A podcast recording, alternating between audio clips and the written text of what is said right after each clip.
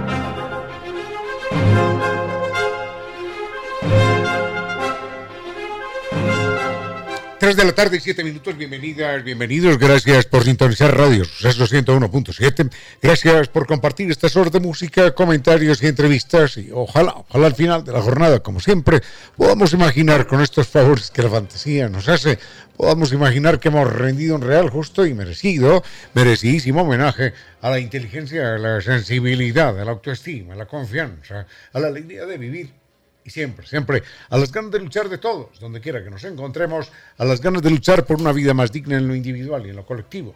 Y en esa tarea de cada tarde, de cada jornada, de manera generosa, inteligente, leal, nos acompañan ustedes con sus correos a estas direcciones en las distintas redes sociales.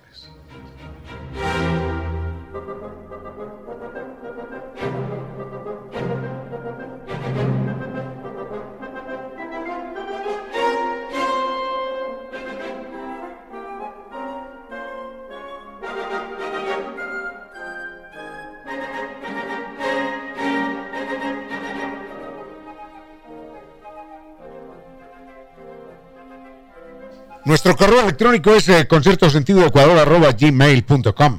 En Facebook nos siguen como Concierto Sentido En Twitter mi cuenta es arroba Ramiro Díez. Y en Instagram mi cuenta es arroba Ramiro Díez Velázquez.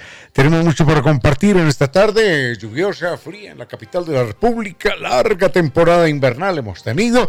Al frente encontrados el doctor Vinicio Soria, dispuesto a entregarnos estupenda música. Y estamos con ustedes gracias a la presencia de estas destacadas empresas e instituciones que creen que la radio, en medio de nuestras humanas, de nuestras inevitables limitaciones, la radio puede y debe llegar siempre con calidad y calidez.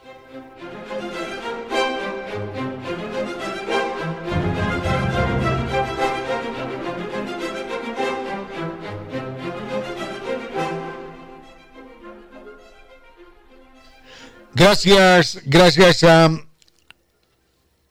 recuerden Nueva Técnica de Kibli, Kibli de Nueva Técnica, el equipo que elimina por siempre y para siempre, con garantía de por vida, la humedad por capilaridad ascendente. Se acabaron los problemas de humedad por capilaridad ascendente, que significan paredes descascaradas, ambientes enfermizos, propiedades desvalorizadas comuníquese con ellos. El mail es ecuador.novatecnica.com, la página novatecnica.com y dos teléfonos, 098 26 588 y 098 81 85 798.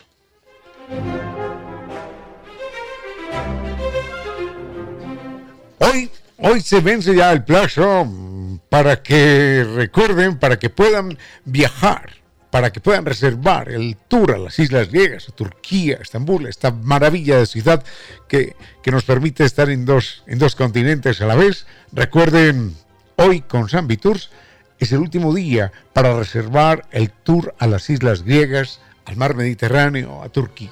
Esto es una verdadera maravilla ese viaje, así que no se lo pierda. Llámelos ahora al teléfono 600 2040. Y San Tours siempre cumple con sus sueños, porque San Tours lo acompaña.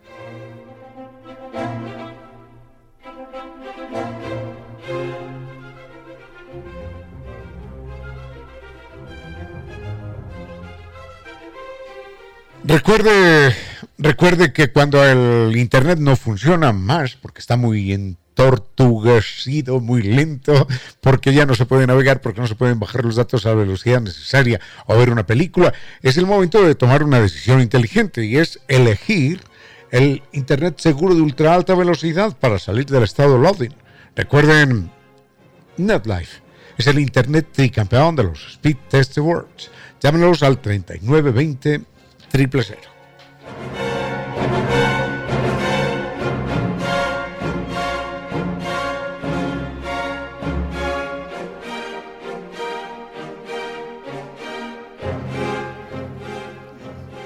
Gracias a Doña Angélica. Gracias, Doña Angélica, por su generoso comentario. Nos dice que a partir de los comentarios que hicimos ayer sobre Los Miserables, que otra obra, eh, Las uvas de la ira y Crónica de una muerte anunciada, ella de repente volvió a sentir ese deseo extraordinario de volver a leer y de sacar el ratito como fuera.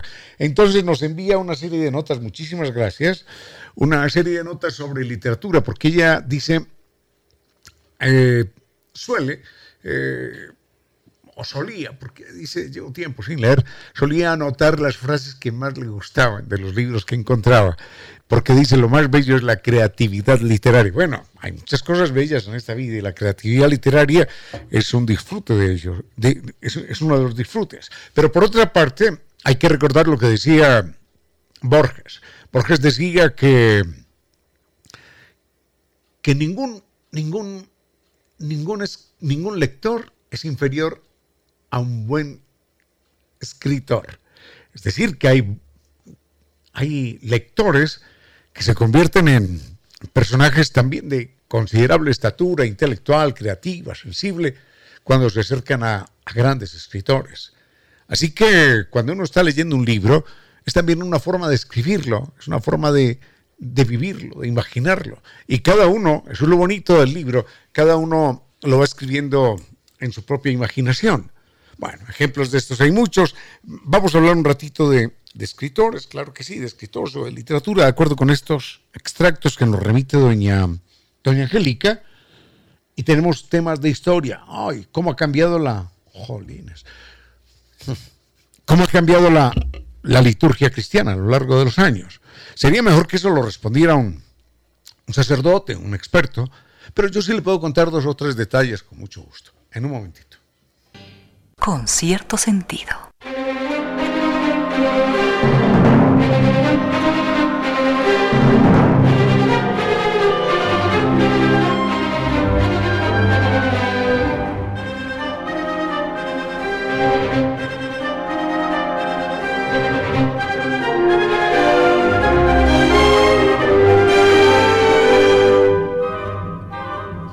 Antes de sumergirnos en el tema que nos propone doña Angélica sobre la literatura, un oyente nos dice, doña Elizabeth, doña Elizabeth nos dice que hace algunos días veníamos mencionando que Grecia era la cuna de la, de la civilización occidental, la cuna de la ciencia. Y dice, ¿por qué si todas han sido, todas han sido civilizaciones y, todas han sido científicas? Mm, me temo que, que no todas.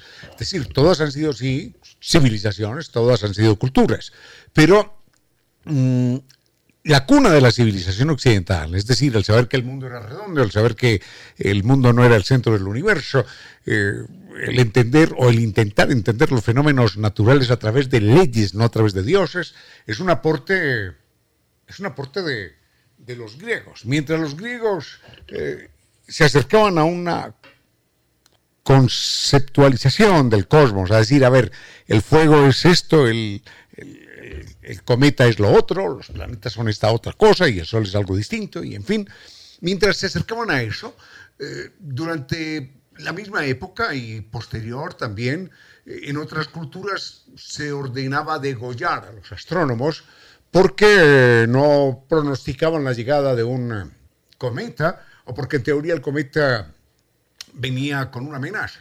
En otras partes simplemente no, intentaban explicar qué era aquello que venía del cielo. Los griegos nos enseñaron eh, no solo lo que, lo que conocemos en términos de matemáticas, en términos de astronomía, en términos de medicina, sino también en términos de lógica. la lógica es un aporte de Aristóteles de hace 2300, 2400 años. Y esa lógica, ¿quién lo diría? Es lo que menos, lo que menos seguimos aplicando hoy en día, pasados los, los milenios. Hay que recordar que fueron tan meticulosos los griegos que se dedicaron inclusive a estudiar el idioma que hablaban. ¿Quién de nosotros, quién de nosotros se dedica a estudiar y a clasificar el idioma que hablamos? Es, es rarísimo ver un libro de gramática, es rarísimo. Pero, por ejemplo, ellos tenían una clasificación sobre los sujetos, los verbos, los artículos, los pronombres, las, mm, las preposiciones, las conjunciones, los adverbios, los participios. Tenían un análisis detallado, exhaustivo de la lengua, que yo no sé, por ejemplo, hoy cuántos de nosotros somos capaces de reproducir en parte aquellos estudios de los griegos de hace 2500 años. Entonces, si estudiaban hasta la lengua, hasta el idioma que hablábamos, porque uno supone que no, que el idioma es simplemente un fenómeno ahí que se da y que todos hablamos porque sí. No, ellos descubrieron todo, todo lo que había detrás de la lengua y todo lo que significaba utilizar bien o mal el lenguaje. Por eso, eh, con los griegos estudiaban los, los romanos, que eran amantes de la, de la retórica, del buen hablar, del bien decir, de la expresar de manera correcta. Y una de las más elevadas Mm, tareas, funciones de un ser humano era precisamente ser un retórico, que hoy consideramos que es a veces peyorativo. No, ese es un retórico. No, un retórico era una persona que hablaba extraordinariamente bien, que utilizaba las palabras en su justa medida y con el efecto deseado. Así que los griegos sí que sí. Por supuesto que son los, los creadores, los, sí, los creadores del método científico, en la medida en la que dicen, un momentito, un momentito, que aquí, aquí no hay un demonio, ¿no? Si una persona sufre un ataque epiléptico, no es un demonio. No, no, no es un demonio. Y no hay que castigarlo ni quemarlo vivo, por eso, ¿no? Ni apedrearlo, ¿no? Es una persona con una disfunción cerebral. Vamos a ver de qué se trata. Y el primero que plantea eso es em, mm, no Aristóteles, sino Hipócrates, el médico Hipócrates. Entonces, y anterior a Hipócrates, anterior a Hipócrates, hay otro personaje eh, que es verdaderamente extraordinario, que, lo antecede, y dice, no, no, no, eh, los libros, los libros que me enseñaron a mí medicina, hay algunos que tienen razón de ser, pero hay otros que son pura magia esos de que hablan de, dioses que influyen en esta o en esta otra tarea del organismo, no tienen nada que ver. Y él, y él procedió a, quemarlos. Se llamaba Alcmeón.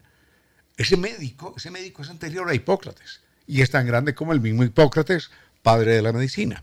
En fin, cerramos el capítulo sobre Grecia señalando que a ellos, a ellos, a los griegos, les debemos los grandes avances en la matemática y en la ciencia, que son los que han permitido construir la civilización que hoy conocemos. Con cierto sentido.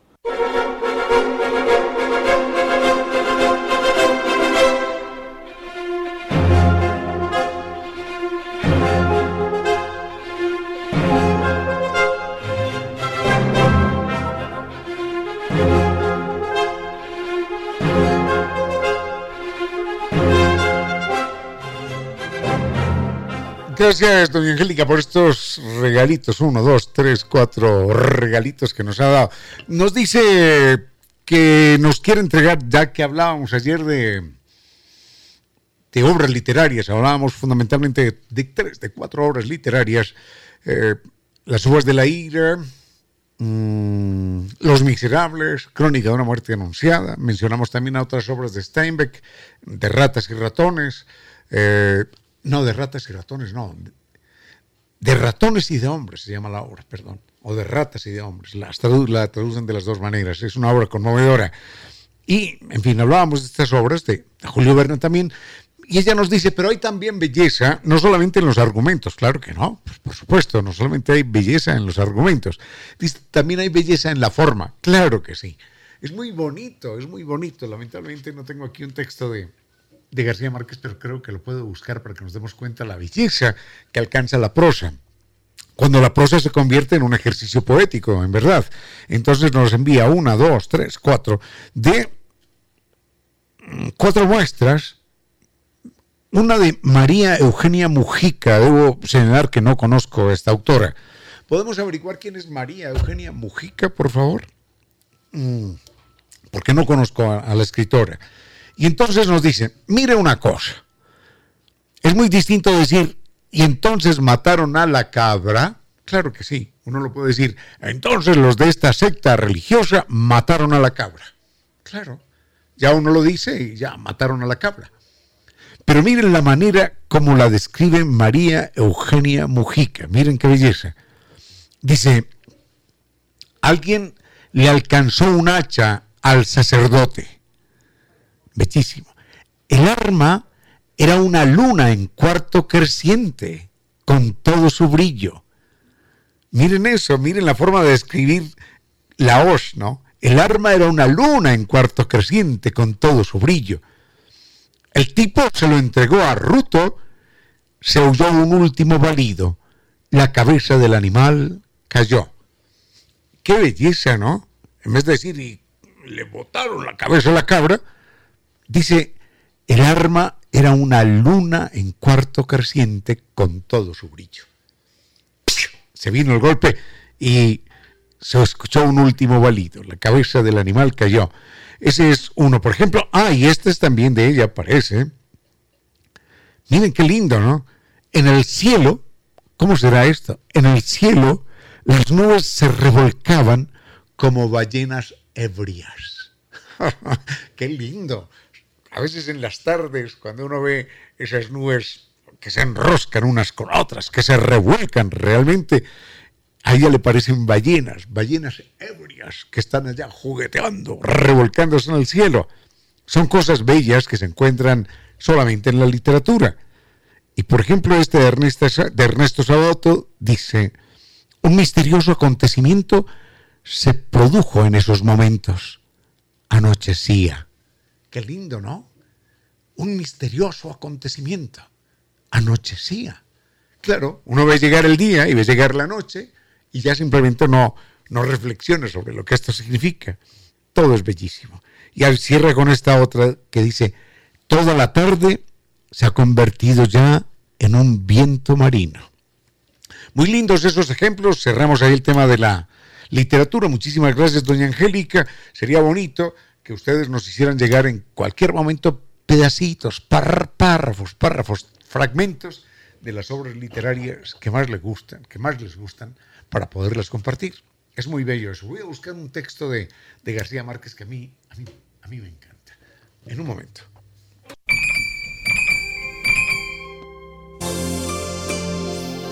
Hay pocas cosas tan ensordecedoras como el silencio. En pocas palabras, la poesía dijo, Hay pocas cosas tan ensordecedoras como el silencio.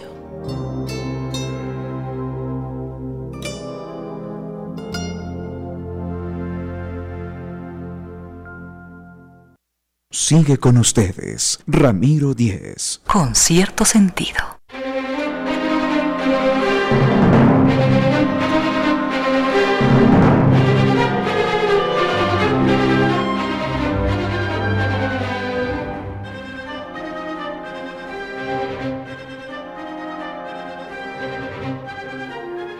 Ay, don Fernando, muchísimas gracias por su mensaje, hombre, muchísimas gracias. Nos, pregunta por qué no nos hemos referido a un tema de actualidad como en la guerra.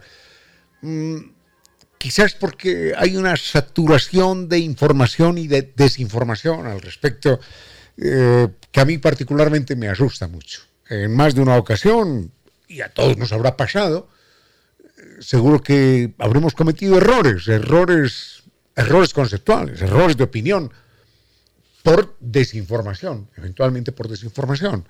No creo que por mala fe, en todos los casos.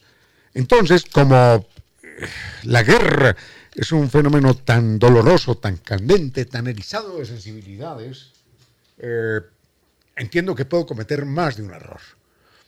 Y no quisiera pecar de de desinformada, porque el volumen tal de información es, es tan grande que a uno simplemente lo desborda. Sobre todo que normalmente uno lee la información que viene en español, en español, en español, alguna notita por allá en inglés. Pero, pero, por ejemplo, lo primero que se hizo para Europa y el resto del mundo fue prohibir eh, las fuentes de información de Rusia, que también valdría la pena tenerlas, ¿no? Para saber qué es lo que pasa. Porque hay que recordar, hay que recordar lo que, lo que hacía Julio César, el famoso el famoso emperador romano. Julio César, cuando alguien le ponía una queja, solía taparse un oído. Y le decían, pero ¿por qué siempre que alguien viene a ponerte una queja, a hacerte un reclamo, te tapas un oído? Y él decía, en la sabiduría que lo caracterizaba, decía, porque, este, porque el oído que me estoy tapando, lo voy a utilizar para escuchar a la contraparte. Entonces sí, podré podré tener elementos de juicio. Es lo que nos pasa aquí. Vaya uno a saber de qué realidad se están enterando los rusos, que no sabemos, y de qué realidad nos estamos enterando nosotros, que los rusos no saben. No se sabe. Simplemente somos rehenes unos y otros de grandes aparatos de información. Pero le tengo una información que está en inglés, ah, pero es muy fácil acceder a ella, una información sorprendente, sorprendente. Hoy el Consejo de Seguridad de las Naciones Unidas se está reuniendo para tratar algo que nadie se imagina. Nadie, nadie se lo imagina. Uno dirá, el conflicto Rusia-Ucrania mm, puede ser, puede que tenga que ver algo con eso, pero es una noticia verdaderamente sorprendente. La comentamos más adelante, esa la dejamos para más adelante. Y mientras tanto, vayamos con algo en un momentito, en algo con la historia de la iglesia, y cómo se conformó esa poderosa iglesia católica cristiana en Occidente. Con cierto sentido.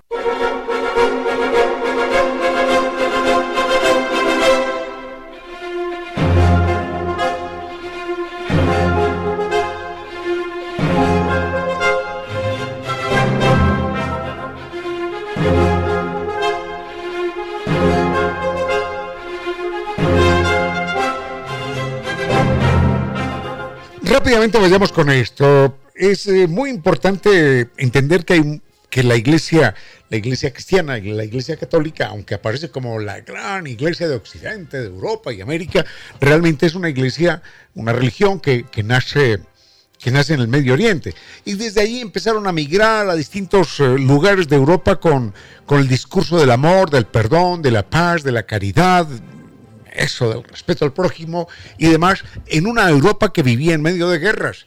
Entonces, eh, ese, ese discurso filosófico religioso caló profundamente, caló profundamente y la gente se sintió identificada con aquello. Por eso dice, hay un historiador eh, italiano que dice que una de las causas, una de las causas de la caída del Imperio Romano es la llegada de la religión eh, católica. Porque claro, antes la religión de los romanos era la religión de, los dioses guerreros. Vamos, vamos, como dicen los españoles, vamos a por ellos, vamos a matarlos, vamos a acabar con todos. Esa era la religión de los pueblos romanos. Religión de dioses guerreros, implacables. Y de repente llega una religión que predica el amor, el respeto, la caridad, etcétera, etcétera, la empatía. Así no se cumple en la práctica, pero por lo menos la predicaba y entonces esa religión predicada para, para pueblos que sufrían en la mayoría, pueblos de esclavos, por ejemplo, era una religión que los interpretaba profundamente. Tranquilos, tranquilos, el sufrimiento de ahora se, se convertirá en alegría después, en la vida eterna. Entonces esa religión empieza a ser tomada por las grandes masas porque los interpretan más de cerca, en la medida en la que era una religión que predicaba para las personas que sufrían, no para los que ganaban en la guerra. En las guerras la mayoría abrumadora y los esclavos y los soldados son los que sufren, son los que lloran, son los que mueren. Entonces, un discurso filosófico religioso que les habla del sufrimiento, de la muerte, de, del sacrificio, de tranquilos, que después vendrá la otra vida, los llenaba de alegría, los llenaba de esperanzas. Y claro, uno no puede ser dueño de, del mundo predicando el respeto, predicando el amor, predicando la misericordia, la caridad con el otro, no. Porque entonces se le cae el imperio. El imperio se sostiene sobre la fuerza, sobre la violencia, sobre las armas. Y claro, llega una religión que habla del perdón, del no matar, del respetar. Se cae el imperio, se cae filosóficamente el imperio. Entonces, esa religión empieza a carcomer las bases del imperio romano. Y empiezan a crearse lo que se llamaban las eclesias. De ahí viene iglesia. Las eclesias eran pequeñas células eh, de simpatizantes de esa nueva filosofía. Entonces aparece una iglesia aquí, una iglesia allá, como células, células de, de, barrio. Venga, vamos a reunirnos los que, los que creemos en esta palabra, los que creemos en este Dios, en este discurso. Y se crean las iglesias, que eran las iglesias, que no tenían, mm, que no tenían un ordenamiento jerárquico. Eh, en, en, un lugar cualquiera podía haber cinco, seis, siete eclesias, seis, siete unidades dispersas en un barrio o en dos barrios, digamos, pero no había ninguna eclesia superior a la otra. Y allí nadie mandaba. Entre esas eclesias nadie mandaba. Pero cada eclesia, como si fuera cada, cada grupo de oración religioso, filosófico, que se sentaban a hablar y a conversar, cada eclesia nombraba a un director, por supuesto y a ese director lo llamaban el presbiterus. Presbis quiere decir viejo. Generalmente era el más viejo. Y si no el más viejo, por lo menos el hombre con más experiencia. Entonces, observemos que la palabra presbis, la raíz presbis, está presente también en presbicia, que es la enfermedad que empezamos a sufrir los viejos cuando ya no vemos bien cuando ya no vemos ni de cerca ni de lejos. Bueno, sobre todo cuando ya no vemos de, cerca y necesitamos alejar, alejar el texto para poderlo leer mejor. Eso se llama presbicia y tiene la misma raíz de presbítero, que era simplemente el más viejo, el que tenía más experiencia. Pero en un momento dado hay tantas eh, eclesias que terminan por decir un momentito, a ver, es que ya entre tantas eclesias tenemos 60 eclesias eh, aquí en, Quito, eclesias, ¿qué hacemos con ellas? Vamos a, reunirnos. Y nombran entre ellos a un, miren la palabra, a un episcopo, a un episcopo. Epis quiere decir por encima, ¿no? Epidermis, por ejemplo, epidérmico. Epis y scopos quiere decir mirar. De ahí viene telescopio, microscopio, cinemascopio episcopos era el que miraba desde arriba. Entonces, el episcopos, era el episcopado, era el que vigilaba y coordinaba desde arriba a las distintas eclesias. Luego le cuento algo más. Con cierto sentido.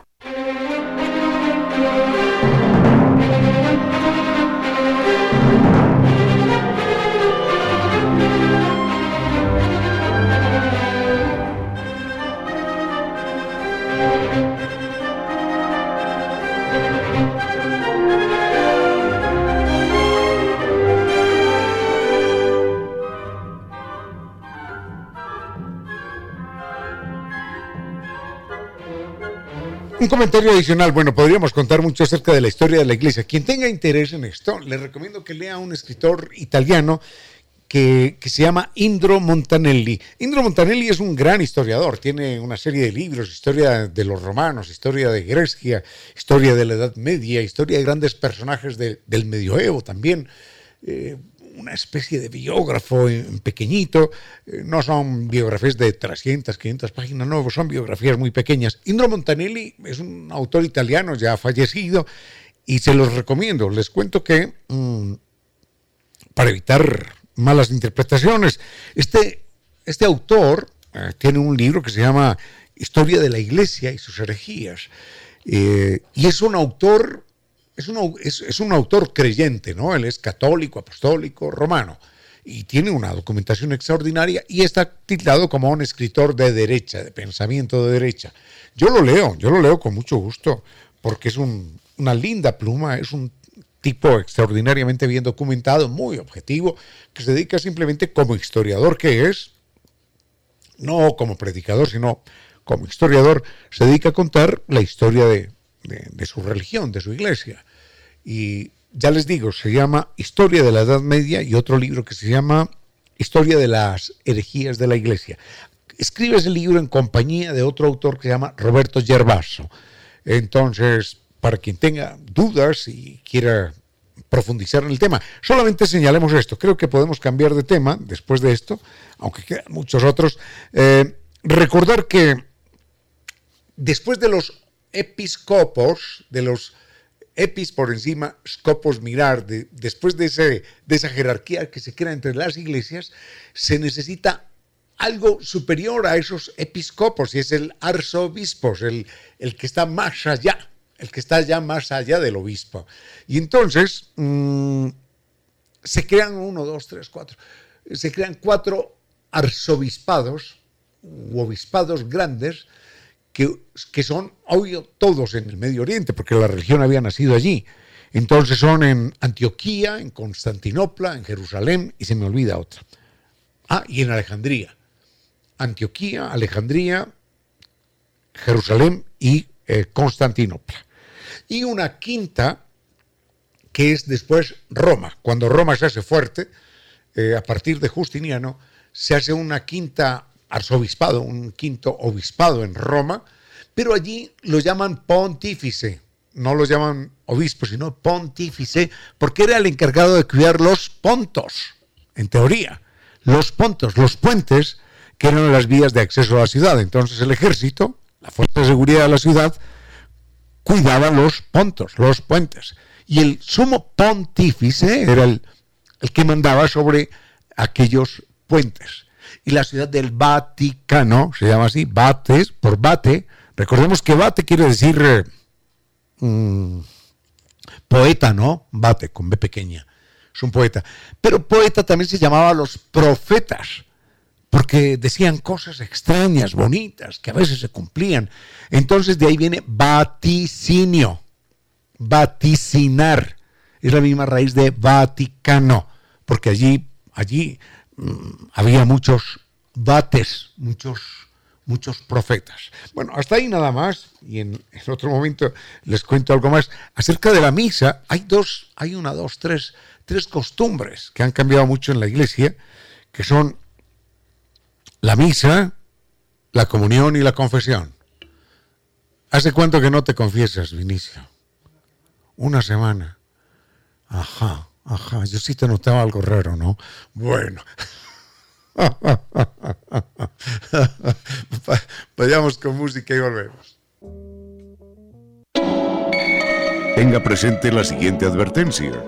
Está comprobado que las personas que leen viven menos.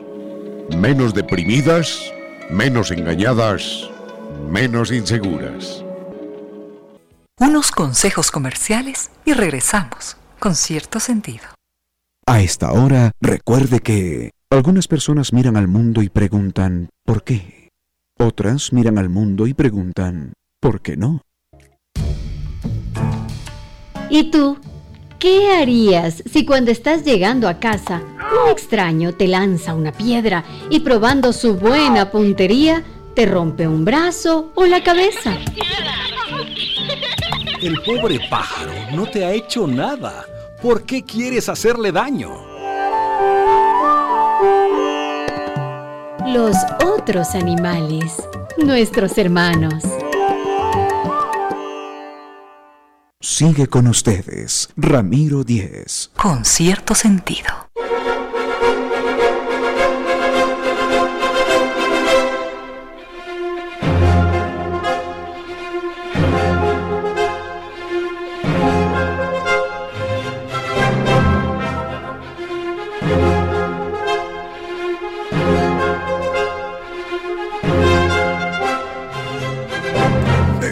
Contar muchas más historias de las que trae Indra Montanelli eh, y el otro autor que es Roberto, Roberto Gervaso, eh, sobre cómo ha cambiado la, la, práctica, la liturgia de la, de la, de la, de la iglesia, de la, de la misa, bueno, la misa, la confesión, eh, ¿Qué otra cosa? La comunión, ah, el, bautismo también, son cosas que han cambiado a lo largo de los años. Quizás el cambio más reciente que se da, se da por ahí en los años 60, con el Concilio Vaticano II, cuando aquel Papa Juan XXIII decide que la misa se dará en el idioma nativo, ¿no? Si uno está en, en China, la misa será en chino. Si está en Inglaterra, en inglés. Si está en, acá, en castellano y no en latín, porque la gente no entendía nada, absolutamente nada. Ni el cura entendía, ni el acólito entendía, y todo el mundo repetía, repetía, repetía eh, lo que escuchaba y lo que debía repetir, pero sin entender absolutamente nada.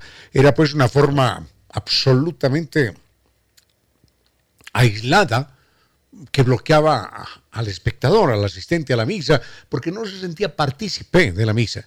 No se sentía partícipe tampoco porque el cura daba la misa de espaldas a la gente y el contacto con la gente era ninguno. Entonces se cambia esto y se convierte en una reunión de amigos, de, de, coidearios. Hola, ¿qué tal? Estamos aquí hablando con ustedes, mirándonos, diciendo yo esta frase, ustedes la concluyen. Así había más interacción.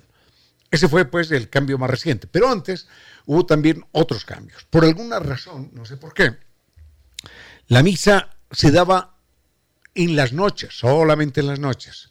Y en un momento dado empieza a darse a partir, sobre todo en las horas de la mañana. Ese es otro cambio. Otro cambio era que la comunión, la comunión era real, la, hostia, la hostia aparece apenas en el siglo IV o en el siglo V. Pero antes era, era el pan y era el vino.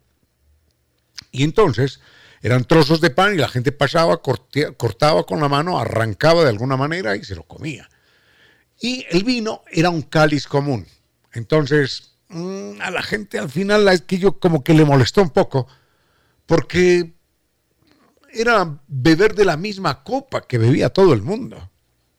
Y vaya uno a saber en qué condiciones de higiene. Bueno, vaya uno a saber, no, había que imaginarse las peores. Entonces, la gente, algunos lo hacían con desagrado, claro.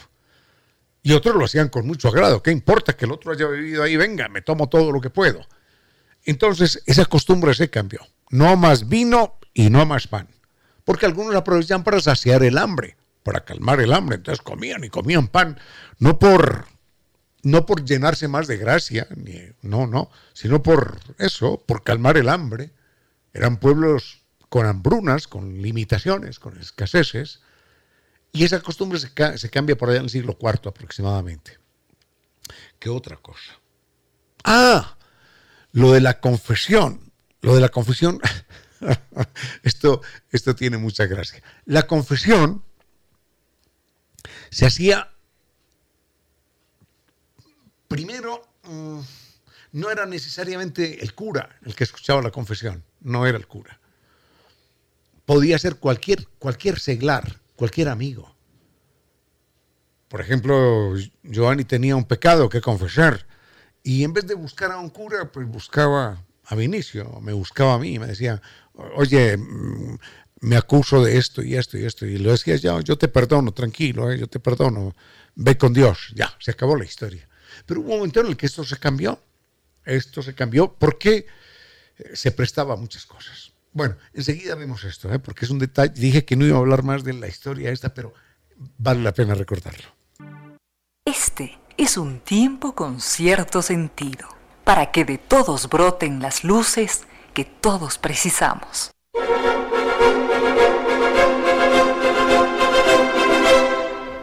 Rápidamente algo sobre la confesión. Eh, antes la confesión tenía tres opciones. La primera era confesarse con el cura. Algunas personas se confesaban con el cura. Otras personas se confesaban con laicos, con seglares, común y corriente. Alguien buscaba a una persona de su confianza, le comentaba sus pecados y la otra persona, en nombre de Dios, lo perdonaba.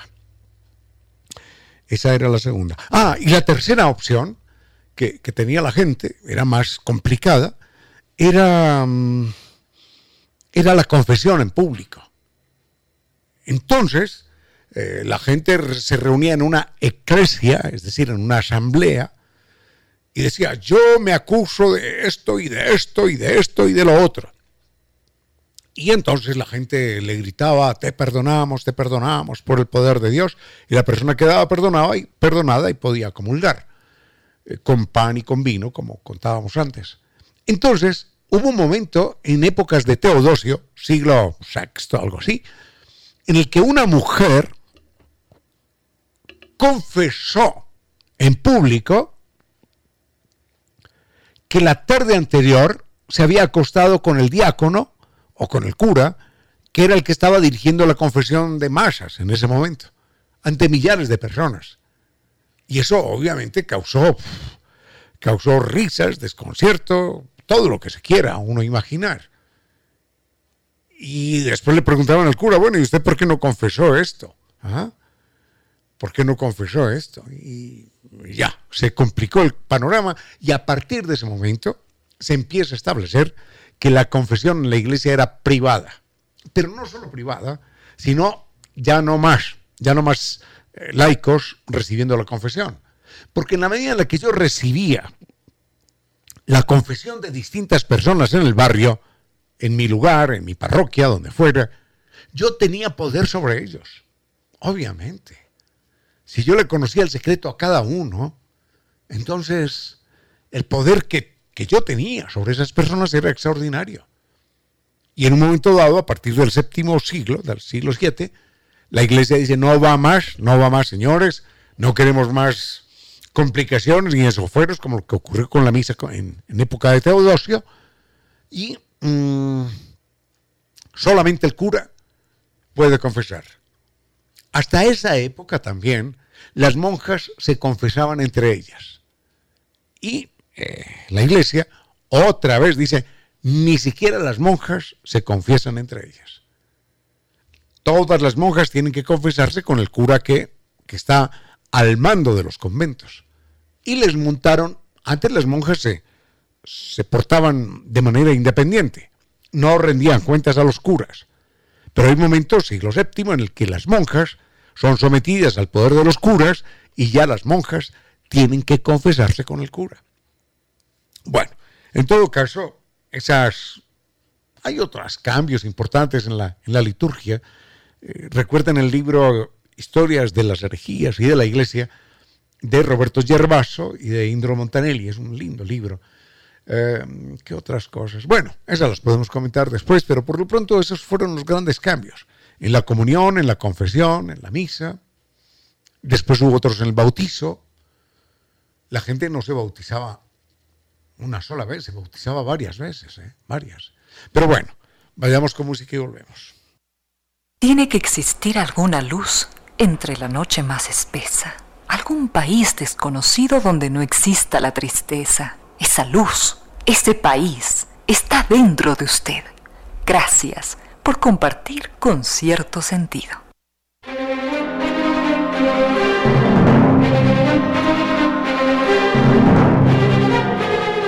Humedad por capilaridad ascendente es un problema que no tiene solución. No, no tiene solución tal como se ha venido tratando hasta ahora, pero sí la tiene porque ahora es una solución científica. Sí la tiene si usted consulta con Nova Técnica. Recuerde, la solución es científica con garantía de por vida. Así que olvídese de, albañiles, arena, cemento, pintura, de paredes descascaradas y ambientes enfermizos y propiedades desvalorizadas. La solución es científica, técnica, la entrega Kibli de Nova Técnica. El mail es ecuador.novatecnica.com, la página novatecnica.com y dos teléfonos 098 2600588 y 098 81 85 798.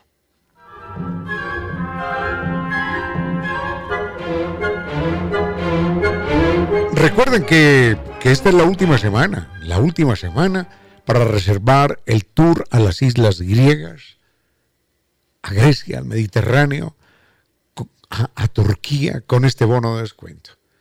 Llame al 600-2040. Zambi Tours, guía acompañante desde Quito para un viaje inolvidable para que haga realidad su sueño.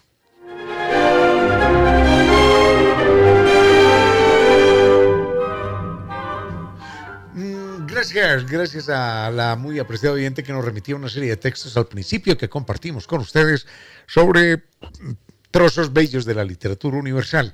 Y recordaba que uno de los más bellos trozos que he leído de, de García Márquez está en Cien años de soledad. Ese, no sé qué tiene ese, ese texto, no sé, pero cuando uno lo lee, eh, se sumerge eh, en ese momento, en ese instante, en esa atmósfera que él describe de una manera absolutamente magistral. Enseguida, enseguida compartimos eso en un acto de egoísmo porque a mí particularmente me encanta.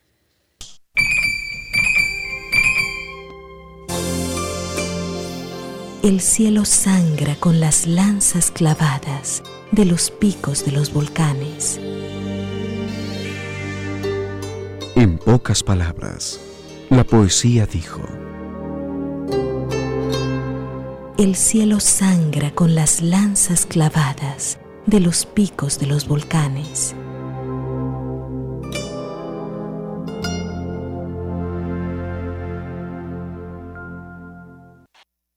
Sigue con ustedes, Ramiro Díez. Con cierto sentido.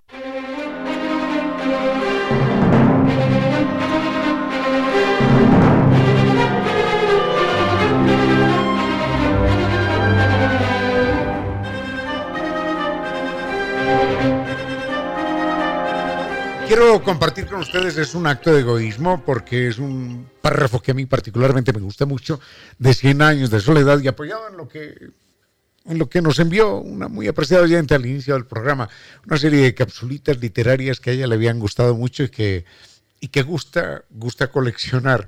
Entonces, este es un párrafo de 100 años de soledad en los que cuenta que uno de los Buendía, un Arcadio, un Aureliano de esos, eh, decide decide salir de Macondo porque él dice, no, es que, es que el mundo es redondo como una naranja. Y esto no puede ser, somos tan pequeñitos que en otra parte tiene que estar la civilización, en otra parte tiene que haber otros pueblos, tienen, tienen que existir otras personas, otra gente. Y entonces estudia durante un tiempo el mapa de Macondo que conocían todos allí encerrados, y decide que la única ruta para llegar a, otras culturas, a otros mares, a otro, a o al mar o a otros lugares, es la ruta del norte. Y convence a todo el pueblo para que, para que inicien entonces, para que inicien entonces el recorrido. Y el párrafo dice lo siguiente.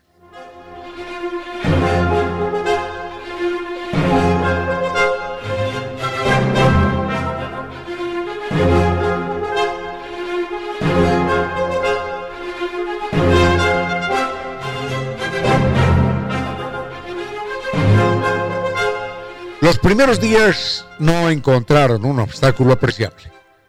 Descendieron por la pedregosa ribera del río hasta el lugar en que años antes habían encontrado la armadura del guerrero y allí penetraron al bosque por un sendero de naranjos silvestres. Al término de la primera semana, mataron y asaron un venado, pero se conformaron con comer la mitad y salar el resto para los próximos días. Trataban de aplazar con esa precaución la necesidad de seguir comiendo guacamayas cuya carne azul tenía un áspero sabor de almizcle. Luego, durante más de diez días, no volvieron a ver el sol. El suelo se volvió blando y húmedo, como ceniza volcánica, y la vegetación fue cada vez más insidiosa y se hicieron cada vez más lejanos los gritos de los pájaros y la bullaranga de los monos, y el mundo se volvió triste para siempre.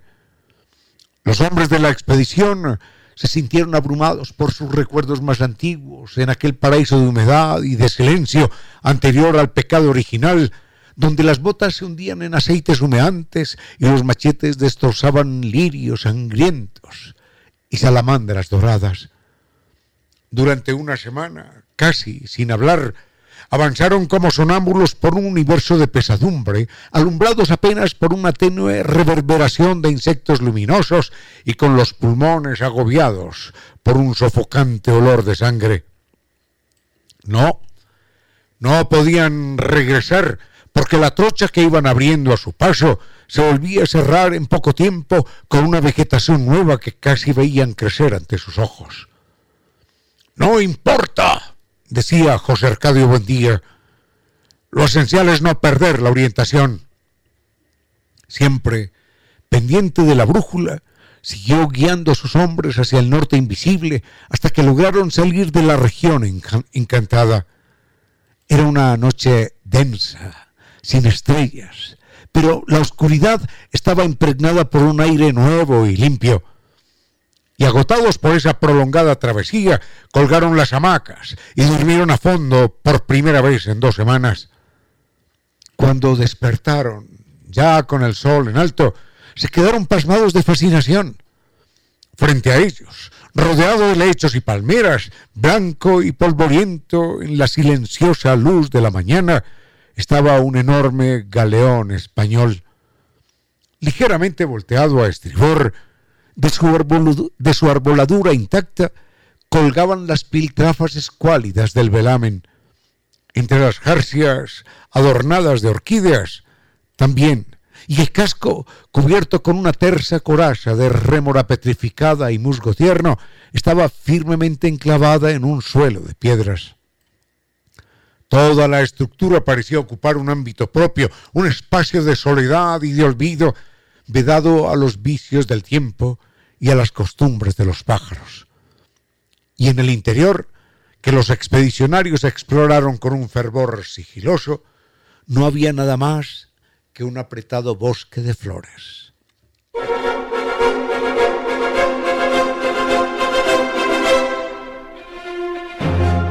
Hasta ahí nada más ese texto de García Márquez y vendremos con algo más.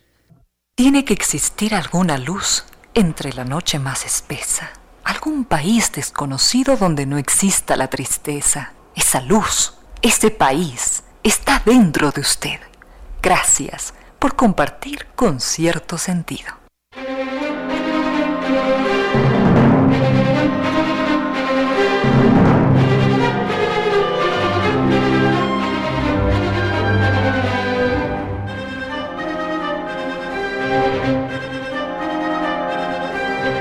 Don Diego dice que no está claro por qué... Bueno, son dos preguntas. ¿Por qué somos racistas los seres humanos? Y en segundo lugar, ¿Por qué unos seres humanos tienen la piel más clara y otros tenemos la piel más oscura? Eh, hay una explicación de carácter científico, médico, estadístico para el efecto. Yo sé que comenté esto ya hace mucho tiempo mm, y está en un libro de Marvin Harris, un antropólogo norteamericano. Eh, el libro se llama Nuestra especie. Pero bueno, eh, lo podemos volver a comentar con mucho gusto con cierto sentido.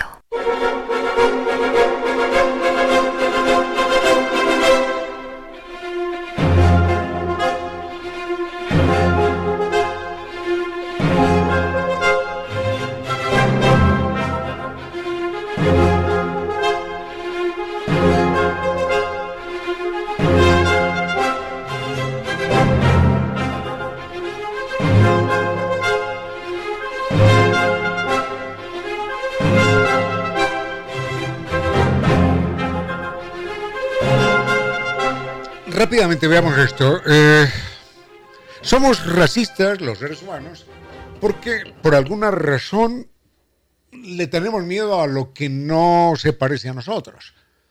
Entonces, a una persona de un color le parece que el otro no es similar a ella misma. Eso en primer lugar. Entonces hay cierta desconfianza hacia el forastero, hacia el extraño. Eso, eso eso es lo, instintivo, lo primario, lo animal. En segundo lugar, hay un principio filosófico verdaderamente nefasto, que es el que nos han enseñado siempre. Yo lo he rechazado desde que tengo algún uso de razón. Y es aquel el que le enseñan a uno desde que está niño en la escuela. Giovanni, ¿cuáles son tus eh, deberes para con tus semejantes? Amarlos, respetarlos, ¿cierto? Claro que sí. Pero observen la trampa, la trampa de la palabra. Para con tus semejantes. Entonces, el cerebro funciona como un switch. Si yo digo es que a mí me gusta el orden, es porque detesto el desorden. Si me gusta el silencio, es porque detesto el ruido. Si me gusta el día, es porque no quiero la noche. Así por el estilo, ¿no? Entonces, si yo digo a mis semejantes, los debo respetar y amar, quiere decir que a los que no son semejantes, no los tengo que respetar ni amar. ¿Por qué? Porque son mis diferentes. Y me enseñaron a respetar a mis semejantes. Claro. ¿Por qué los europeos esclavizaron a 40 millones de, de africanos? Porque esos negros africanos no eran sus semejantes. Claro que no. ¿Por qué llegaron aquí los españoles y arrasaron con las culturas nuestras? Porque nuestros indígenas no eran sus semejantes, eran sus diferentes. Y la religión y la filosofía les enseñó desde siempre a respetar a sus semejantes. ¿Por qué la gente tortura a un animal? Y le clava una espada y lo lo asesina en público. ¿Por qué? Porque ese toro no es su semejante, sino su diferente. ¿Por qué sale el rey de España a matar un elefante y una osa? A los que previamente han emborrachado para que los mate más fácil. Porque esa osa no es semejante, por suerte para la osa, no es semejante al rey de España. Y al elefante tampoco. Entonces no es por eso él los mata y así, y respetamos al otro porque no es nuestro semejante. Y a mí mi religión me enseñó a respetar a, eh, a mis semejantes, no a mis diferentes. Entonces, el que está pidiendo limón allí, el que es de otro color, el que, ese no es mi semejante, no, no, no. Mi semejante es el que vive en mi barrio, ¿no? El que tiene un carro como el mío, ¿no? El que tiene un apellido como el mío. Ese es mi semejante. A ese sí lo respeto. Al otro no. No tengo por qué respetarlo porque, mire, Aquí está el principio religioso filosófico. Respeta a tus semejantes. Y claro, respeta a tus semejantes, pero mataban a los corderos y mataban a las tórtolas porque había que sacrificarlas, claro que sí. Y mataban al de la otra religión porque el de la otra religión no era su semejante, sino su diferente. Entonces, ese, ese principio filosófico lo único que hace es apuntalar esa tendencia perversa del ser humano, de que yo soy yo y se acabó la historia. El otro, el otro no me merece ningún respeto, ninguno.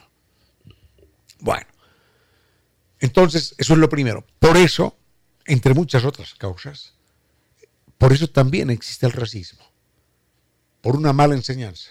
Siempre he insistido, cuando, cuando tengo oportunidad de hablar con alguien más, con maestros, por ejemplo, les digo, ¿por qué no intentan? ¿Por qué no intentan? Solamente inténtenlo.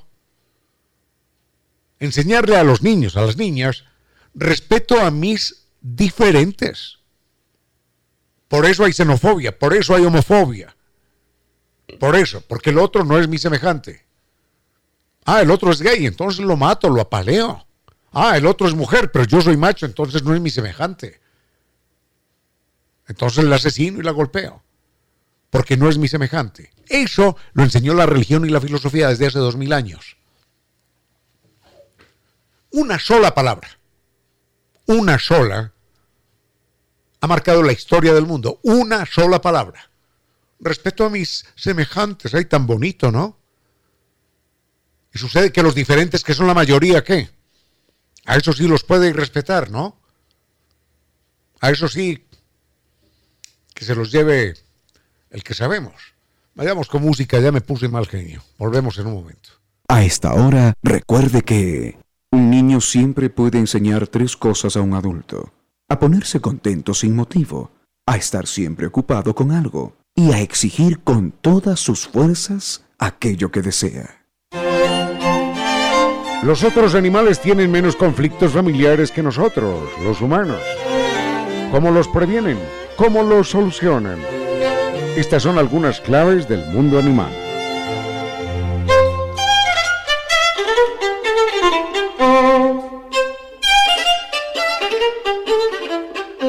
A veces con los animales se realizan experimentos que causan más de una sorpresa. El profesor Joseph Kovac de la Universidad de Chicago dio a beber a un gallo una bebida alcohólica con un porcentaje intermedio de alcohol. El licor no emborrachó al gallo, pero despertó en él poderosos sentimientos maternales. Los polluelos que le acercaron fueron protegidos por el gallo durante todo el tiempo que estuvieron a su lado. Pero cuando pasó el efecto, volvió a ser un gallo tan agresivo como siempre y los polluelos tuvieron que ser separados. No quiere decir el experimento, ¿no? De ninguna manera. No quiere decir el experimento que el licor despierte en los machos sentimientos o instintos maternales. Lo que pasó fue que el licor en esa dosis aplacó sentimientos agresivos y en esa medida permitió que afloraran los sentimientos de protección a los más pequeños. La lección es que todos, inclusive los machos más machos, están, estamos marcados por sentimientos maternales. Y se trata de reconocer esos sentimientos, de dejar que se manifiesten inclusive para ser un macho mejor y más completo. Los otros animales tienen menos conflictos familiares que nosotros, los humanos. ¿Cómo los previenen? ¿Cómo los solucionan? Esta fue una clave del mundo animal con su inteligencia y su racionalidad. Sigue con ustedes, Ramiro Díez. Con cierto sentido.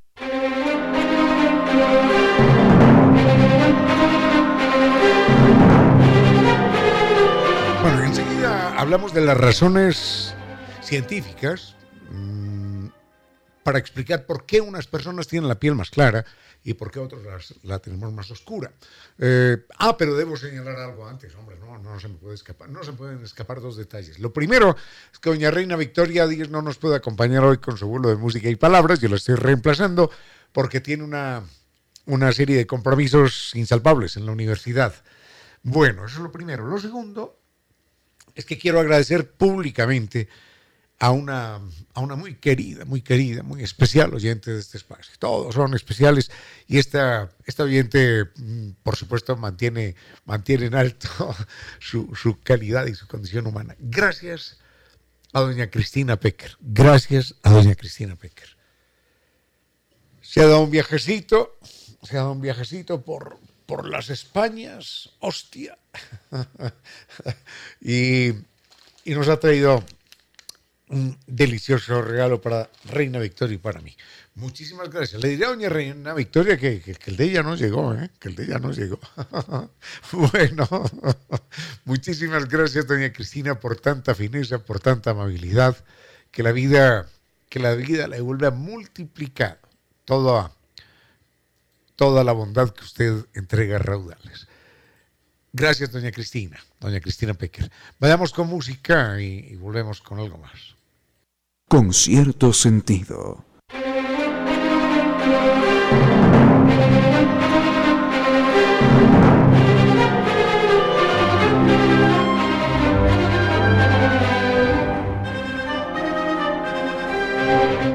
Mm, veamos esto, ¿por qué los seres humanos tenemos eh, la piel de distintos colores? Bueno, eh, la razón es que el animal humano es un animal mm, curioso. Imaginemos que de repente estamos aquí y no sabemos qué hay más allá, detrás de las montañas.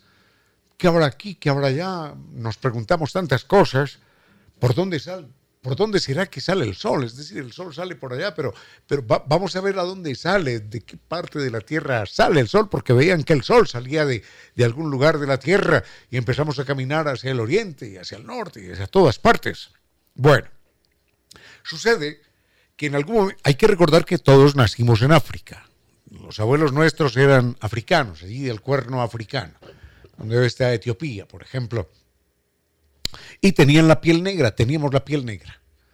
Entonces, en un momento dado, mm, esa marcha de los seres humanos los llevó hacia otras latitudes, los llevó, por ejemplo, hacia el norte y llegaron caminando hasta Europa. Entonces, el problema, el problema es que la piel oscura es una piel que,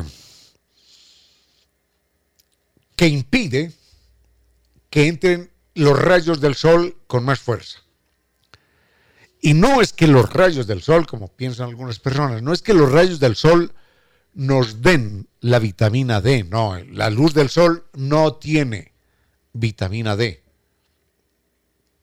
sino que el rayo del sol lo que permite es que el organismo pueda asimilar la vitamina D que tiene en su cuerpo, la pueda, la pueda hacer realidad y la pueda convertir en huesos y en dientes.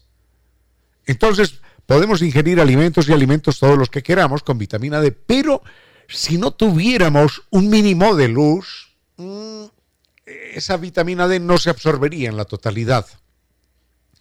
Entonces, el problema era que esa vitamina, esa piel oscura, impedía la llegada de los, de los rayos solares y la, y la presencia de la vitamina D. Entonces, en un momento dado, empezamos a caminar hacia el norte y se presenta una mutación genética.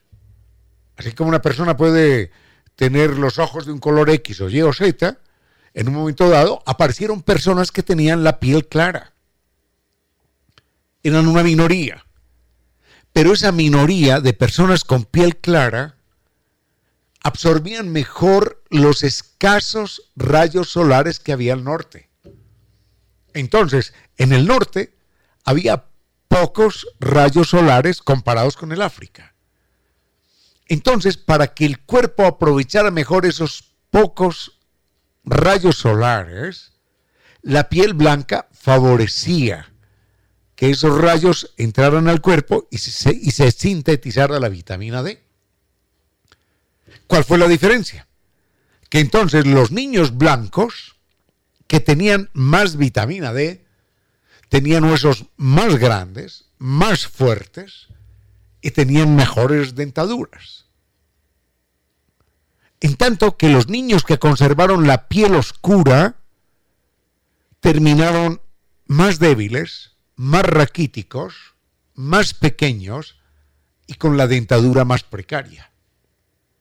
Y en el momento de salvar al niño blanco o al niño negro, salvaban al niño blanco fuerte, no al niño negro débil. Y en el África, en la parte ecuatorial, donde estamos nosotros, sucedía lo contrario. Cuando se presenta la mutación genética y nacen niños con piel blanca, esos niños mueren rápidamente de cáncer, de cáncer de piel. Entonces sabían que ese niño de piel blanca era un niño enfermizo, enfermizo que iba a morir pronto. Y entre elegir al niño negro, lindo, poderoso, fuerte, de huesos grandes, sólidos y bella dentadura, o al niño que se iba a morir de cáncer y que estaba con el cuerpo ampollado y hecho miseria, ya, mejor salvemos al niño negro, lindo y fuerte y poderoso y sano. Por eso entonces se segmentaron las poblaciones. Niño negro que nacía en Europa no sobrevivía. Niño blanco que nacía en África no sobrevivía. Esa era, esa era la razón. Ahora, miren esto. Cuando uno habla con, bueno, cuando, cuando uno habla, cuando uno conoce a un inuit, a, lo que llamamos un esquimal, una persona del polo, polo, polo norte, estas personas eh, están cubiertas todo el tiempo, ¿no? Abrigos gruesos y el sol les llega muy poco. Pero no solamente les llega el sol poco, sino que no son blancos. Ellos no son blancos. Ellos tienen la, piel, no, no afro, afro, pero sí tienen la piel oscura, así como nosotros, los mestizos. La ventaja es que ellos se alimentan fundamentalmente de nutrientes ricos en vitamina D. Pescado, pescado, pescado y aceite de pescado y aceite de foca, pescado y pescado y aceite de foca, riquísimos en vitamina D. Entonces compensan la poca luminiscencia que reciben del sol, la poca luminosidad que reciben del sol, la poca luz, perdón, que reciben del sol, la compensan con una dieta hiper rica, extraordinariamente rica en vitamina D. Bueno, esa es la explicación de por qué eh, los, seres humanos con piel más oscura nos hemos concentrado en la mitad del Ecuador y los seres humanos con piel más clara se fueron al norte. La pigmentación, eh, la división entre Europa y África, se inició hace aproximadamente unos 7.000 años. Es decir, migramos hace unos 7.000 años. Y escuchen esto, con solo, cuando se presenta una mutación, con solo el 2%, solo el 2% de los niños que hubieran nacido blancos en Europa, solo el 2%, esos niños blancos ya tenían suficiente ventaja evolutiva y comparativa sobre el 98% de niños negros. Entonces, solo con el 2%, para el año 2000, es decir, para, para hace 2000 años, ya la totalidad de la población en Europa era blanca. Solo con el 2%. Esto lo muestra un estudio estadístico demográfico. Así que por eso, por eso nos hemos segmentado. Si en algún momento aparece un niño negro en África, puede aparecer otra vez. Eso se llama un gen recesivo, gen atávico. Puede, puede nacer un niño negro en África, de la noche a la mañana, claro que sí. Así como puede nacer un niño blanco en África, niños albinos que nacen. Ese niño en África lleva una vida terrible porque, bueno, le suceden muchas cosas horrendas. Y un niño, en un niño negro, negro en, en Europa sería también un problema. Y en cualquier momento se puede presentar. Los conejos y los zorros blancos en el Polo Norte existen porque tienen ventaja comparativa, se pueden esconder más fácilmente, pero a veces de un par de zorros blancos y conejos blancos de muchas generaciones, nace un conejo negro o un zorro negro. Eso se puede dar perfectamente. Vayamos con música y volvemos. Sigue con ustedes, Ramiro Díez. Con cierto sentido.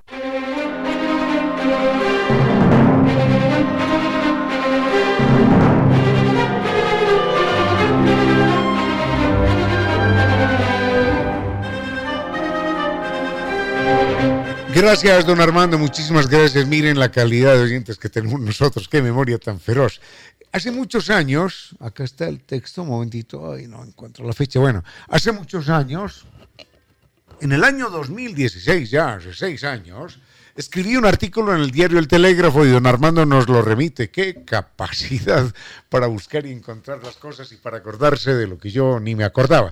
En todo caso, ese artículo sobre los negros africanos que nacen blancos, aunque parezca extraño, ese artículo es impresionante, perdonen que lo diga, es impresionante y, y lo quiero compartir con ustedes, porque aquí hay un drama político y un drama económico, un drama humano. El texto dice lo siguiente, se los leo encantado de la vida.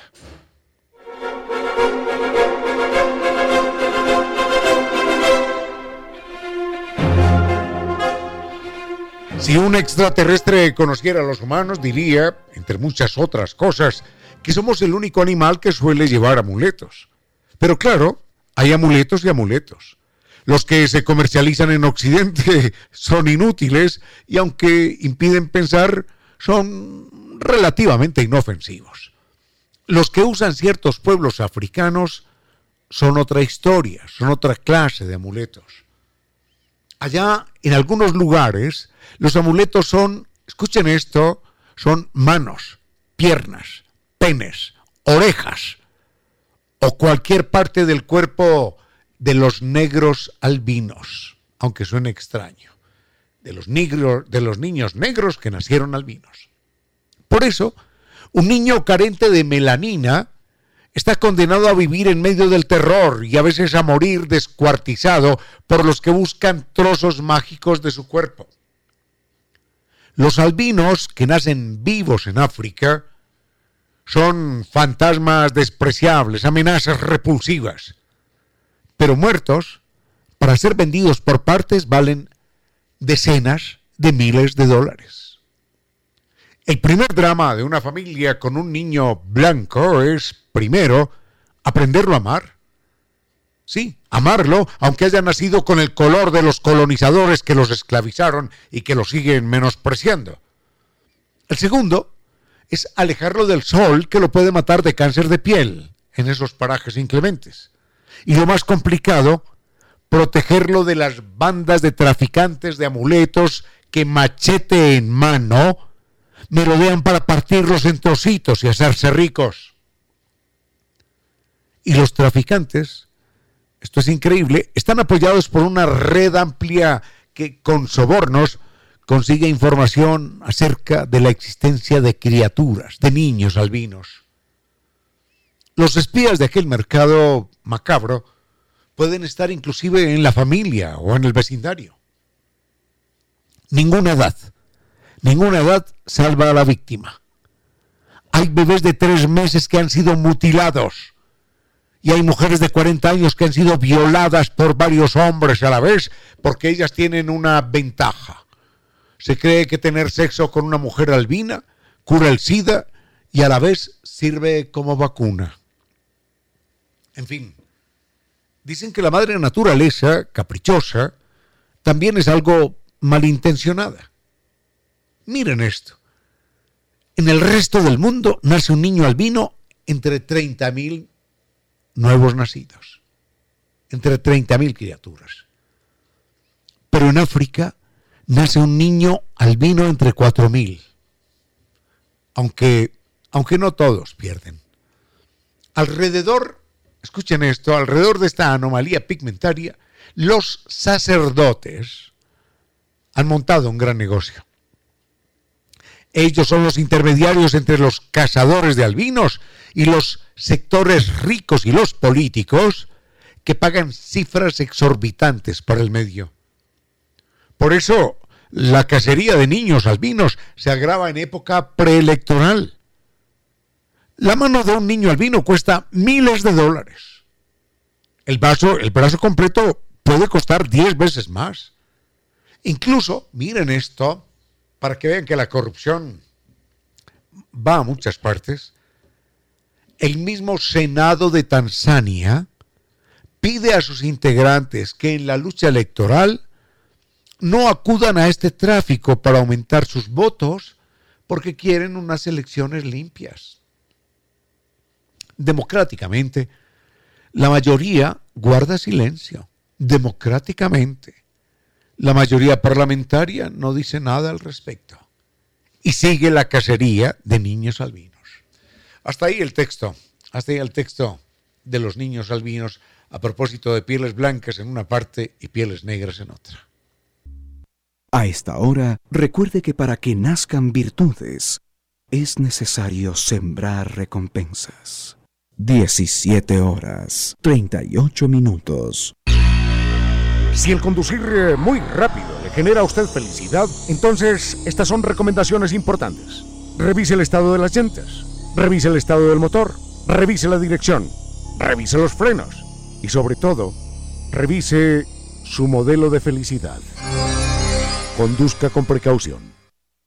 Con cierto sentido.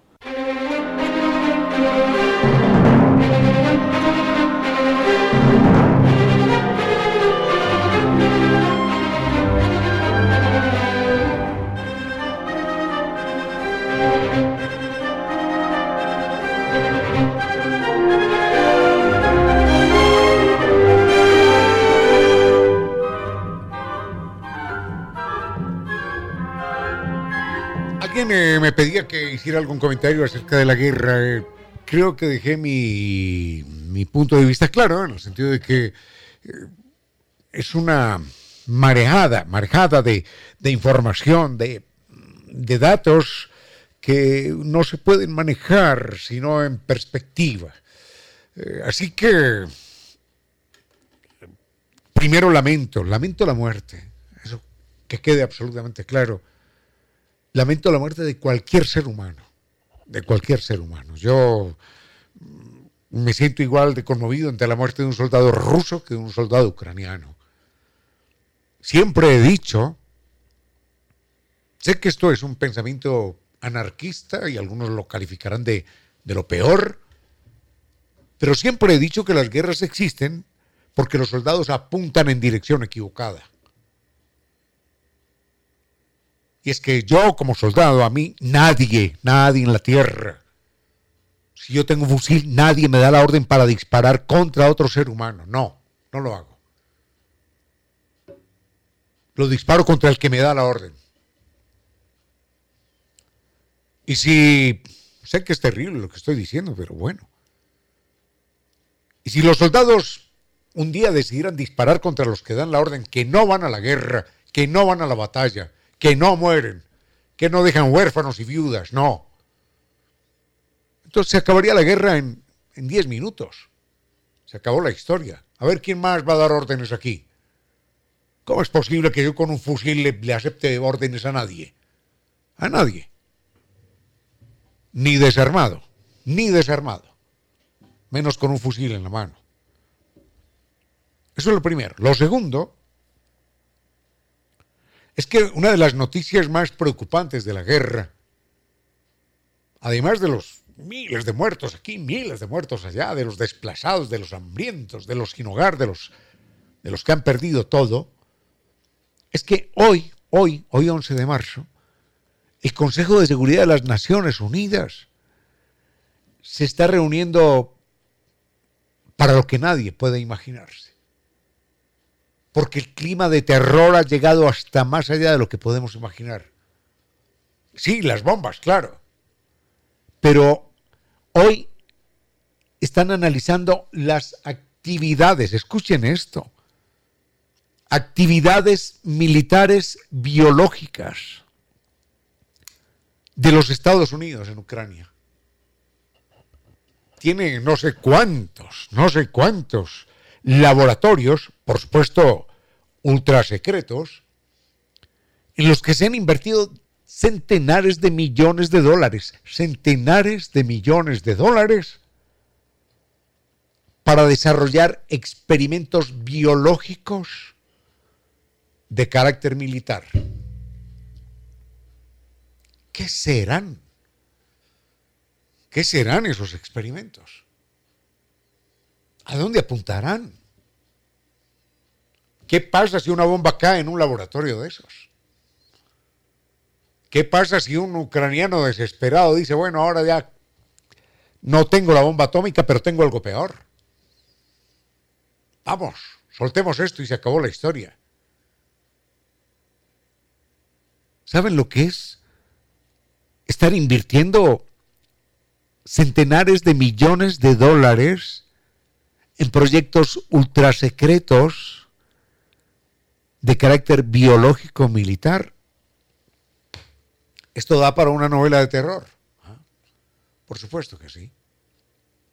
Y hay mucha gente que piensa, aquí a la media cuadra, a los dos metros, que no, que ya lo de la pandemia se acabó. Se acabó, pues hoy, hoy China ha dictado el confinamiento para una ciudad de 9 millones de habitantes. Hoy, hoy, no hace dos años, hoy. Y de cada familia puede salir una persona a la calle a hacer compras un, uno de cada dos días, un día sí, un día no. Hoy, una ciudad de 9 millones de habitantes aislada, porque dicen, cuidado que esto arrancó otra vez. Y claro, cuidado que esto arrancó otra vez y aquí venga, jiji, jaja. No hay hospitales, no hay médicos, no hay respiradores, no hay nada, pero venga. Venga, que hay que... ¿Cómo es? Recuperación económica, ¿cómo es? ¿Cómo es? ¿La qué? Ah, la reactivación económica. Esas palabras difíciles no, no, no se me vienen a la mente. Vayamos con música, hombre. Vayamos con música con cierto sentido.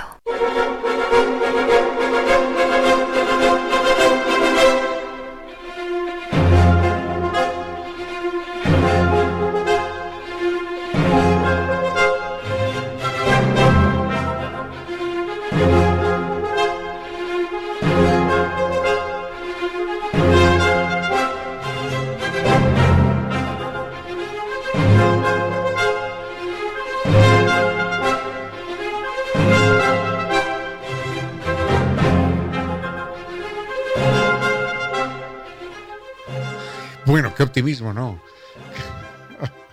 Eh, nos, nos, pregunta, nos pregunta un oyente sobre cuál es el futuro del universo. Eh, yo he leído dos teorías al respecto. Deberíamos preguntarnos por el futuro del mundo en este momento, con la guerra entre Rusia y Ucrania y, y con, con, lo que está debatiendo en este, en este momento el Consejo de Seguridad de las Naciones Unidas sobre los experimentos ultrasecretos de los Estados Unidos en materia biológica militar. Esto, esto verdaderamente no se lo imagina un escritor de, de terror, pero bueno. Así que, ¿cuál es el futuro del universo? Yo he leído dos teorías y no sé cuál de las dos es la correcta. Leí que en algún momento los científicos estaban equivocados en un punto y, y que después eh, dijeron que sí, que, que no. Al final le tengo que decir que no sé cuál es el futuro del universo. Lo cierto es que una teoría, lo voy a investigar, ¿eh? así que me disculpa la ignorancia, pero lo voy a investigar. Una teoría dice, y si alguien me puede informar, le agradezco mucho, que el universo eh, se seguirá expandiendo. Eh, porque hay unas fuerzas gravitacionales que los llevan a seguirse expandiendo hasta el infinito. Al final, por ejemplo, la luna, la luna que la vemos aquí, eh, en algún momento la luna estaba tan pegada a nosotros que la luna cubría la mitad del horizonte. Imagínense aquello, estaba aquí, encima de nuestras narices. Pero la luna se aleja a un promedio de unas 3 pulgadas al año y la Tierra del Sol también. Entonces, en teoría, y unas galaxias de otras, en teoría el universo se seguirá expandiendo hasta que quede sumido, pero no estaremos para esos días, ¿no? Hasta que quede sumido en la total oscuridad, porque se ha ido apagando, en el frío infinito, y ya no habrá nada, absolutamente nada, sino un pedacito de roca por aquí y un pedacito de roca por allá, pero tan lejanos, tan lejanos, como si dijéramos la cabeza de un alfiler aquí y la cabeza del otro alfiler en Tokio. Nada que hacer. Esa es una posibilidad o es una eventualidad científica. La otra, que yo leía en algún momento, pero no sé cuál de las dos es correcta, es que habrá un momento, bueno, esa primera se llama eternal boring, eterno aburrimiento. La otra es el Big Crunch. Hay un momento en el que ya el universo no se va a expandir más, se queda quieto por un segundo, se le acaba la fuerza de repulsión. Y entonces interviene otra, otra energía que lo empieza a comprimir, acercar otra vez, acercar, acercar, acercar, hasta que otra vez, en un solo punto, dentro de cientos de miles de millones de millones de millones de años, otra vez en un solo punto se va a volver a reunir el universo y otra vez el gran Big Bang. Y así, eso dicen los hindúes además, ¿eh? sin conocer nada de ciencia, pero lo decían antes, que así había sido el universo, que el universo había tenido muchísimos inicios y muchísimos finales. Otra vez Big Bang, Big Crunch, el gran colapso. Y luego el Big Bang y el Big Crunch. Esa es, esa es una teoría. Bueno, no fue más por hoy, creo que se nos pasó el tiempo otra vez. Sí, señor. Mm, gracias al doctor Vinicio Soria en controles, gracias al doctor, no, al doctor Vinicio Soria que nos acompañó más temprano, al doctor, al doctor Giovanni Córdoba que nos atiende en este momento, a doña Reina Victoria Díez por su vuelo de música y palabras, hoy no pudo estar presente por obligaciones, compromisos en la universidad. De mi parte no fue más. Eh, gracias, gracias. Recordamos a a Nueva Técnica de Kibli por su solución científica con garantía de por vida al problema de la humedad por capilaridad ascendente. Recuerden eh, el mail es ecuador.novatecnica.com, la página novatecnica.com y dos teléfonos 098 2600588 y 098 81 85 798. Y gracias a NetLife también, que nos recuerda que cuando el Internet ya no funciona, la decisión inteligente es optar por un Internet seguro de ultra alta velocidad. Recuerden, NetLife, Internet tricampeón de los Speed Test Awards. Llame al 39 20 000. Y preparémonos, esta es la última semana para recibir el bono, preparémonos para el gran viaje al Mediterráneo, a las islas griegas, a Atenas, a Grecia, a Turquía, Estambul, allí para conocer eh, dos continentes a la vez, Europa y Asia, con guía acompañante desde Quito, con experiencia de tantos años. Eso es San Tours. Llámenos al 600-2040. Doctor Giovanni Córdoba en Controles, muchísimas gracias. No fue más por hoy. Fuerte abrazo. Ojalá, ojalá sepan, ojalá sepan cuánto los quiero. Fuerte abrazo y hasta el próximo lunes.